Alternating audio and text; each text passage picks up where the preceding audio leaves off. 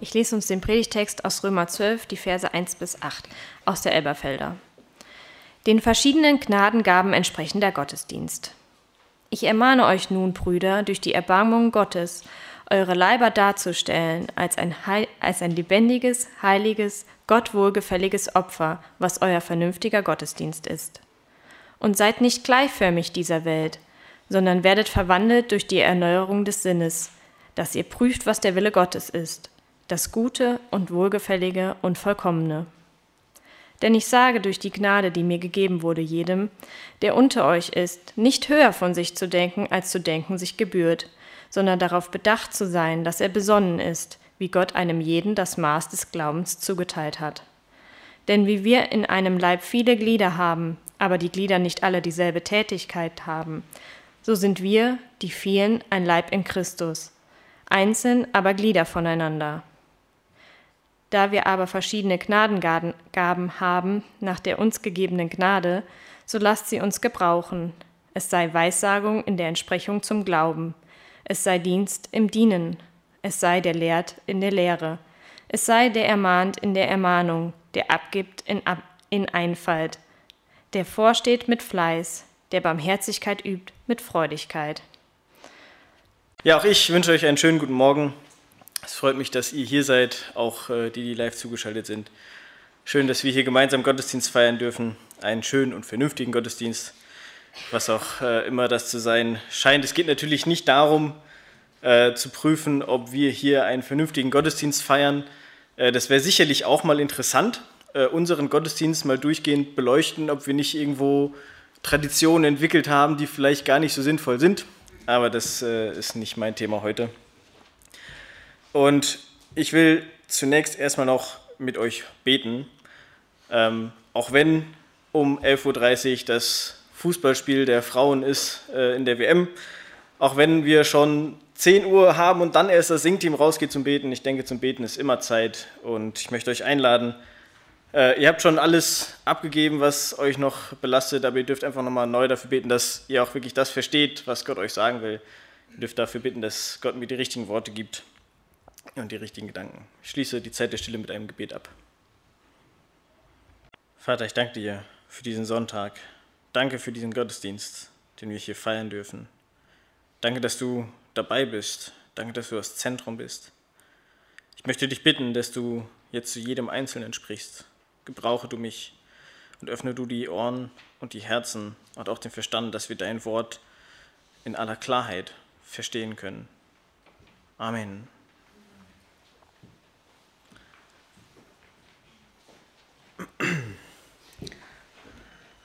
Noch ein kurzer Rat.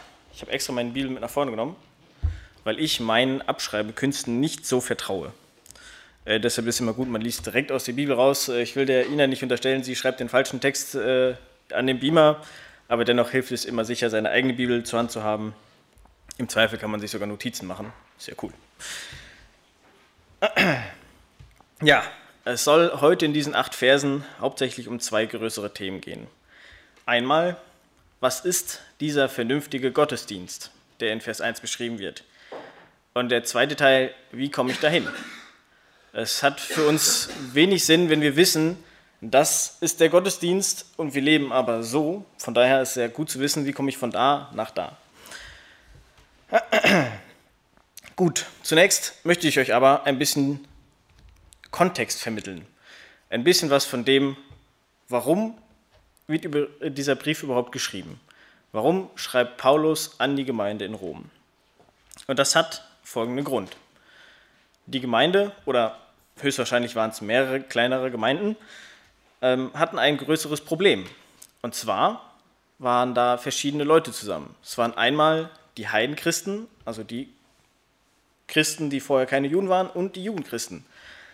Die Juden wurden aber zwischenzeitlich mal aus Rom vertrieben. Äh, die wurden mal als Sündenböck dahingestellt und mussten dann Rom verlassen. Die durften irgendwann wieder zurück. Und wie das so ist, wenn zwei Teile auseinandergehen und irgendwann wieder zusammenkommen, haben die sich sehr wahrscheinlich auseinandergelebt. Und da gab es dann viele Streitigkeiten. Unter anderem geht es dann in Richtung, äh, wie ist das mit den Gesetzen? Müsst ihr beschnitten sein? Müsst ihr den Sabbat halten? Was dürft ihr überhaupt essen?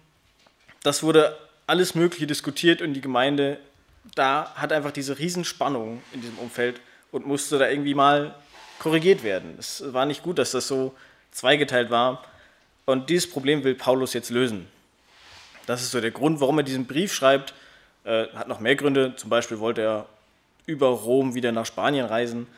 Ähm, das war noch so sein persönlicher Augenmerk.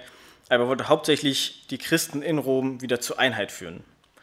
Und da ist dieses Kapitel 12 tatsächlich ein sehr zentraler Punkt, wie Einheit tatsächlich funktioniert. Wollen wir einfach mal direkt reinschauen in das Kapitel 12, der Vers 1. Ich ermahne euch nun, Brüder, durch die Erbarmung Gottes eure Leiber darzustellen als ein lebendiges, heiliges, Gott wohlgefälliges Opfer, was euer vernünftiger Gottesdienst ist. In dem Kapitel fängt Paulus an, relativ streng zu reden. Ich ermahne euch. Wird direkt einmal klar gemacht, hier, es ist jetzt wirklich wichtig und es ist dran, das ist das, was für euch wichtig ist. Und natürlich sind nicht nur die Brüder gemeint, auch die Schwestern dürften sich sicherlich angesprochen fühlen. Ich gehe davon aus, dass die Gemeinde damals nicht nur aus Männern bestand. Ich ermahne euch nun, Brüder und Schwestern, durch die Erbarmungen Gottes, weil sich Gott eben euch zugewandt hat, weil er Erbarmen hat mit euch. Wer ein bisschen mehr wissen will, das wird alles schon im Vorfeld äh, von Paulus relativ schön äh, rhetorisch und theologisch ausgeführt, was das alles heißt. Ähm, dafür reicht aber wahrscheinlich eine Predigt nicht, um das alles zusammenzufassen. Aber weil Gott gnädig ist, weil er sich uns zugewandt hat, deshalb ist es wichtig, dass wir handeln. Eure Leiber darzustellen als ein lebendiges, heiliges, Gott wohlgefälliges Opfer. Ich hoffe, dass keiner von euch sich darüber Gedanken gemacht hat, wie er jetzt seinen Leib als Opfer darbringen kann. Ähm, das Problem ist so ein bisschen, man hat immer so als Opfer immer so diese Brandopfer im Kopf oder diese riesen Opfervorschriften. Äh, das ist natürlich hier ganz bewusst auch gewählt, aber das ist natürlich nicht Sinn und Zweck des Ganzen, dass wir unseren Körper jetzt äh, opfern sollen. Ähm, das ist vielmehr die äh, Metapher. Unser Körper ist das, was die Welt draußen sehen kann. Unser Leib ist das, was wir damit machen, wie wir handeln, wie wir sind, das, was andere überhaupt wahrnehmen können. Das ist das, was uns quasi in der Welt ausmacht.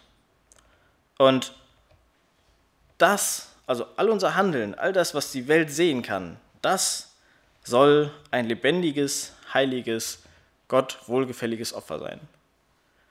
Und das wäre ein vernünftiger Gottesdienst. Aber was heißt das denn jetzt? Ein lebendiges, heiliges, Gott wohlgefälliges Opfer. Da möchte ich mit euch ein bisschen näher drauf schauen. Erstmal das lebendig. Äh, lebendig ist ja eigentlich ziemlich einfach, das heißt nicht tot. Ich hoffe, ihr stimmt mir dazu. Und da schreibt, oder da ist zum Beispiel aus dem Jakobusbrief im Kapitel 2, der Vers 26, auch eine ganz gute Beschreibung dafür. Denn wie der Leib ohne Geist tot ist, so ist auch der Glaube ohne Werke tot. Das heißt, etwas Lebendiges muss etwas zur Folge haben. Ist ja auch irgendwie logisch. Wie kann ich etwas tun, einen Dienst für Gott tun, ohne lebendig zu sein, ohne irgendwas zu machen? Das heißt, etwas Lebendiges heißt, es muss wirklich was passieren. Es reicht nicht, wenn ich einfach nur sonntags in den Gottesdienst gehe und hier sitze oder still und heimlich in meiner Bibel lese. Mein, mein Glaube muss etwas bewirken in mir. Es muss irgendetwas passieren. Das muss mich wachrütteln. Das muss nach außen irgendwo sichtbar werden. Es muss lebendig werden. Und das führt sich dann noch weiter. Ein lebendiges, heiliges. Ich habe mal einen kurzen Auszug aus äh, dem kleinen Wörterbuch zum Neuen Testament, griechisch-deutsch von Kasülke, äh, mir rausgesucht. Da wird das griechische Wort übersetzt mit ausgesondert für Gott, geweiht, heilig, sittlich rein, und vollkommen, ausgesondert für Gott. Vollkommen, sittlich rein.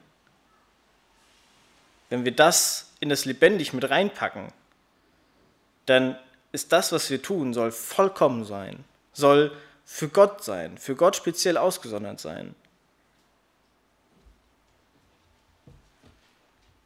Und dann noch das Gott Wohlgefällige. Schon im Alten Testament wird relativ schnell deutlich, dass ähm, Gott nicht nur an den, an den Opfern interessiert war. Ähm, ein kurzer Auszug aus Jesaja 1, Vers 13 bis 17. Bringt nicht länger nichtige Speisopfer. Das Räucherwerk ist mir ein Gräuel. Neumond und Sabbat, das Einberufen von Versammlungen, Sünde und Festversammlungen ertrage ich nicht. Eure Neumonde und eure Feste hasst meine Seele. Sie sind mir zu Last geworden. Ich bin es müde, sie zu ertragen. Und wenn ihr eure Hände ausbreitet, verhülle ich meine Augen vor euch. Auch wenn ihr noch so viel betet, höre ich nicht. Eure Hände sind voll Blut. Wascht euch, reinigt euch, schafft mir euren bösen Taten aus den Augen. Hört auf, Böses zu tun, lernt Gutes zu tun, fragt nach dem Recht, weist den Unterdrücker zurecht, schafft, der, schafft Recht der Weise und führt den Rechtsstreit der Witwe. Auch schon in Jesaja wird ganz klar gesagt: Hey, eure Opfer und alles, was ihr an Festen macht, eure Versammlung, das ist völlig egal, wenn ihr euch gar nicht danach lebt, wenn ihr gar nicht danach lebt wenn ihr gar nicht versteht, was dahinter steht. Also, was Gott wohlgefällig ist, ist immer die Einstellung, die wir dabei haben und wie wir das mit uns machen. Es bringt uns nichts, ich erwähne das nochmal, einfach hier in den Gottesdienst zu gehen. Nicht nur, weil es nicht unbedingt lebendig ist, sondern auch, weil wir die richtige Einstellung haben müssen. Was bringt es uns, zu hören, was in Gottes Wort steht, ohne das aufzunehmen und das für uns umzusetzen. Und das ist das, was zusammengefasst dahinter steht. Das ist das, was wir als vernünftigen Gottesdienst umsetzen können. Das Problem an der ganzen Sache ist jetzt, die Messlatte ist da oben ich in meinen sportlichsten Zeiten habe es im Hochsprung tatsächlich geschafft, über 1,50 Meter zu springen. Also äh, ungefähr so hier. Das äh, reicht nicht ganz. Wie komme ich dahin? Wie kann ich einen vernünftigen Gottesdienst in meinem Leben wirklich leben? Wie kann ich ein lebendiges, heiliges und Gott wohlgefälliges Opfer leben. Das ist ganz schön schwierig. Zumal Paulus das noch weiter ausführt. Der Vers 2 fängt nämlich mit einem und an. Das heißt, das reicht noch gar nicht. Und seid nicht gleichförmig dieser Welt, sondern werdet verwandelt durch die Erneuerung des Sinnes, dass sie prüft, was der Wille Gottes ist, das Gute und Wohlgefällige und Vollkommene. Und seid nicht gleichförmig dieser Welt. Ähm, ein super schwieriges Thema, weil ganz viel davon heute zu sehr viel Druck führt. Wenn wir uns heute nicht nach der Welt richten, dann richtet sich die Welt ganz, ganz schnell gegen uns. Ich habe diverse Diskussionen geführt ähm, mit Leuten, die relativ schnell dabei sind, zu sagen, die Christen richten sich doch auch nach nichts. Und sei es in Corona, für Christen gilt die Vorschrift mit der Maske nicht, äh, die haben trotzdem Gottesdienst mit 200 Leuten gefeiert ähm, die sind doch alle blöd. Ganz schnell stehen wir Christen als Gruppe da, auf die man ganz schnell die Schuld schieben kann. Es ist viel einfacher, einer Gruppe von Menschen die Schuld zuzuschieben, als das Problem dahinter zu sehen. Und wenn wir heute sagen, wir wollen nicht der Welt gleich sein, was ist das denn dann, wenn in Kirchen lesbische oder schwule Pfarrer predigen, die Kirche führen? Was ist es denn dann, wenn wir uns an nichts mehr halten können, weil viele Kirchen sagen, ja, das, was hier drin steht in der Bibel, das muss man anders verstehen. Ich zwar in meinem theologischen Studium durchaus, dass ich nicht eins zu eins das mir annehmen kann, was in der Bibel steht. Ähm, ich muss immer ein Stück weit berücksichtigen, zum Beispiel hier dieser Brief, hey, der ging erstmal von Paulus an die Gemeinde in Rom und behandelt genau dieses Problem, was in Rom ist. Okay, das verstehe ich. Aber trotzdem kann ich doch nicht alles, was darin steht, sagen, ja, das gilt nur für die Gemeinde in Rom. Paulus hat gerade im Römerbrief so viel an, an Weisheit und an, an theologischem Wissen vermittelt und sogar verständlich, halbwegs verständlich, äh, wie Paulus das äh, ausdrückt, ist manchmal schwierig, aber verständlich vermittelt, dass wir uns so viel daraus nehmen können. Und dennoch müssen wir extrem aufpassen, wie wir die Sachen umsetzen und ganz besonders aufpassen, wie wir diese Zeit in dieser Welt eigentlich wahrnehmen.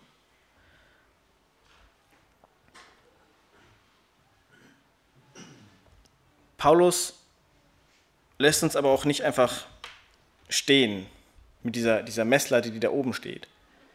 Paulus möchte uns wirklich weiterhelfen zu verstehen, okay, wie kann ich das denn alles umsetzen? Wie kann ich lebendig sein? Wie kann ich heilig sein? Wie kann ich Gott wohlgefällig sein und gleichzeitig ganz bewusst nicht in der Welt, nein, der Welt folgen, mit all ihren Gedanken und Ideen, die oft sehr egoistisch sind. Wie kann ich das alles machen? Und Paulus führt das Ganze aus in den nächsten Versen. Ich lese mal die Verse 3 bis 5. Und ich sage durch die Gnade, die mir gegeben wurde, jedem, der unter euch ist, nicht höher von sich zu denken, als zu denken sich gebührt, sondern darauf bedacht zu sein, dass er besonnen ist, wie Gott einem jeden als das Maß des Glaubens zugeteilt hat. Denn wie wir in einem Leib viele Glieder haben, aber die Glieder nicht alle dieselbe Tätigkeit haben, so sind wir, die vielen, ein Leib in Christus, einzeln aber Glieder voneinander. Paulus führt hier an der Stelle aus, dass wir doch gar nicht alleine sind. Wir müssen doch gar nicht alles schaffen. Wir sind doch nur ein Teil. Wir sind doch nur ein Glied im Körper, der Christus zum Haupt hat. Wir können doch gemeinsam an die Sache rangehen. Wir sind nicht der Einzige, der über diese Latte springen muss. Nein, wir können uns gegenseitig unterstützen und haben dafür sogar unterschiedliche Gaben bekommen. Wir haben nicht immer alles das Gleiche. Wir können nicht alle das Gleiche gut. Wir sind auch tatsächlich mal schlecht in irgendetwas. Meine Frau sagt mir ständig, ich kann nicht verlieren. Ähm, kann ich nicht verstehen. Aber wir sind nicht überall gleich gut drin. Und deshalb können wir uns doch da, wo wir schlecht sind, auch Hilfe suchen. Wir können da, wo wir gut sind, anderen Hilfe anbieten. Und Paulus führt das Ganze dann noch weiter aus, in welchen Bereichen er die meisten Sachen so sieht. Und das schreibt er in den Versen 6 bis 8. Da wir aber verschiedene Gnadengaben haben, nach der, unser, nach der uns gegebenen Gnade, so lasst uns sie gebrauchen. Es sei Weissagung in der Entsprechung zum Glauben, es sei Dienst im Dienen, es sei der Lehrt in der Lehre, es sei der Ermahnt in der Ermahnung, der abgibt in Einfalt, der vorsteht mit Fleiß, der Barmherzigkeit übt mit Freudigkeit. Also wir haben Weissagung, Dienen, Lehre, Ermahnung, Geben, Vorstehen und Barmherzigkeit sieben Bereiche schon mal, in denen wir unterschiedlich gut sind, in denen wir unterschiedlich begabt sind und wo wir uns gegenseitig mit unterstützen können, wo wir uns gegenseitig mit helfen können. Und Paulus lässt nicht einfach nur diese Gaben stehen, nein, er hat auch jedes Mal noch eine kleine Erweiterung dafür geschrieben. Weissagung zum Beispiel nur in der Entsprechung des Glaubens. Das heißt, auch da können wir nochmal prüfen, ist das, was ich vielleicht an Weissagung meine mitzukriegen, auch tatsächlich dementsprechend, was wir glauben, was in unserer Bibel steht. Dienen, aber dann auch wirklich dienen und nicht dafür irgendwas erwarten. Lehren, aber eben auch in der Lehre. Ich soll keinen Quatsch lernen hier vorne. Und wenn ich das tue, dann sagt mir das bitte, weil möglicherweise seid ihr auch da besser geeignet als ich. Ermahnen in der Ermahnung.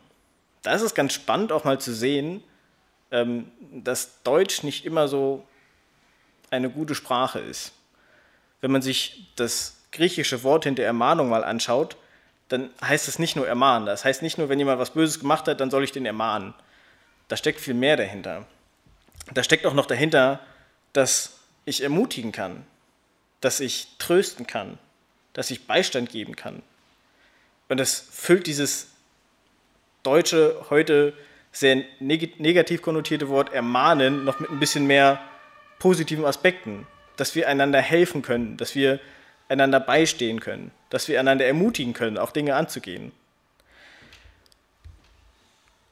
Dann das Geben in Einfalt, also freiwillig und nicht gezwungen.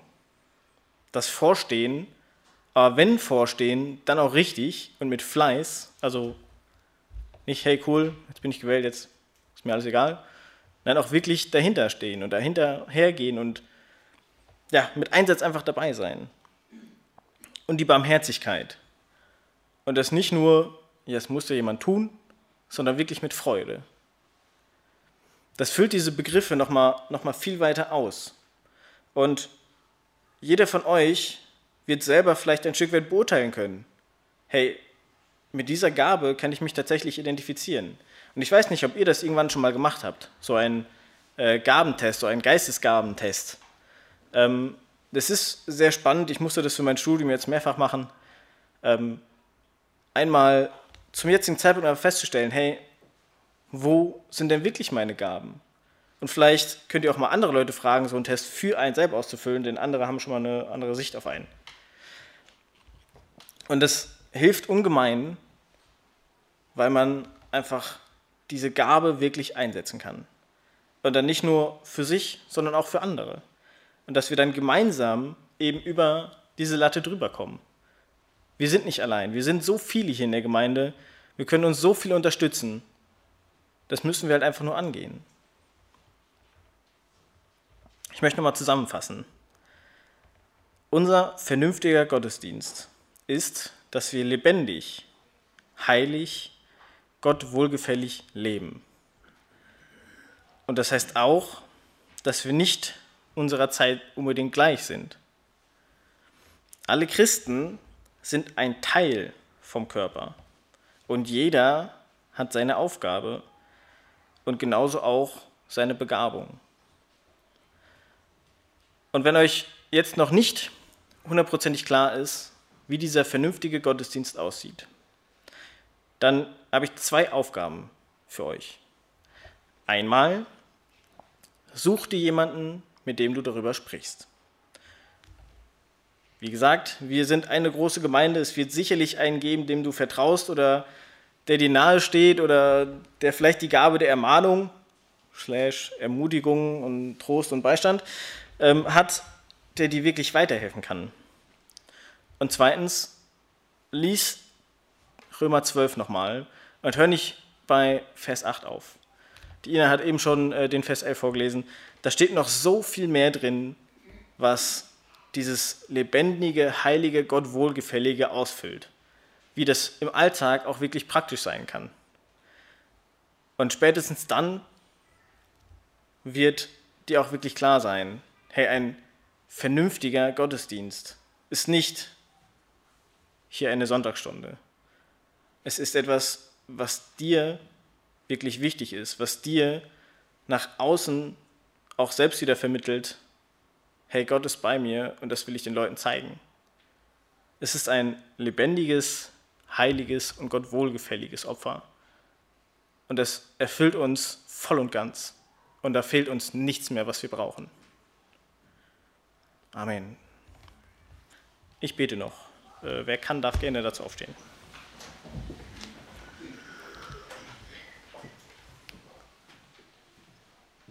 Vater, ich danke dir, dass du uns dein Wort gegeben hast, dass du dem Paulus an die Gemeinde in Rom hast schreiben lassen.